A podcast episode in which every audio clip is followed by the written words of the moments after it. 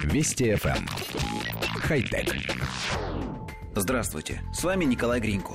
Первая ступень ракеты Falcon 9 взлетела в космос, отделилась от второй, а после осуществила управляемое возвращение обратно на место посадки во Флориде.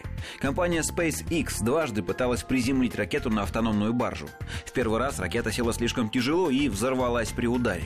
Вторая попытка снова прошла не слишком удачно, ракета сломала две опоры и опрокинулась. Третья попытка оказалась абсолютно удачной.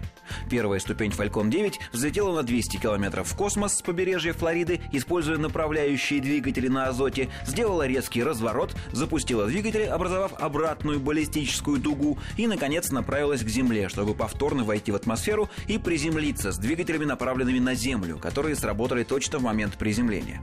В некотором смысле эта миссия отметила начало новой космической эпохи.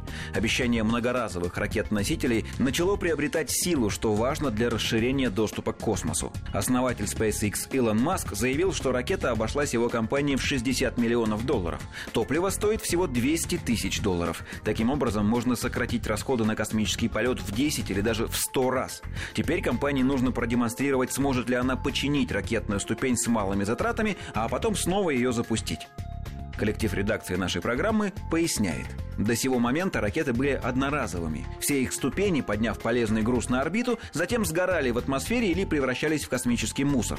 А ведь ракета – это, пожалуй, самое дорогое транспортное средство, созданное человечеством. Теперь же можно будет возвращать дорогостоящую технику на Землю и отправлять ее заново в космос. При таком подходе стоимость доставки одного килограмма груза на орбиту, которая сейчас составляет около 30 тысяч долларов, может снизиться до 500 долларов. И это может стать началом новой космической эры, ведь космотехнологии по большому счету не изменялись в последние 70 лет. С таким подходом мы наконец сможем создать на орбите полноценную базу для межпланетных кораблей, построить колонию на Луне и спокойно долететь до Марса, чтобы наконец лично убедиться, есть там в конце концов вода или нет. Светлое космическое будущее грядет. Хотя... Вести FM. Эм. Хай-тек.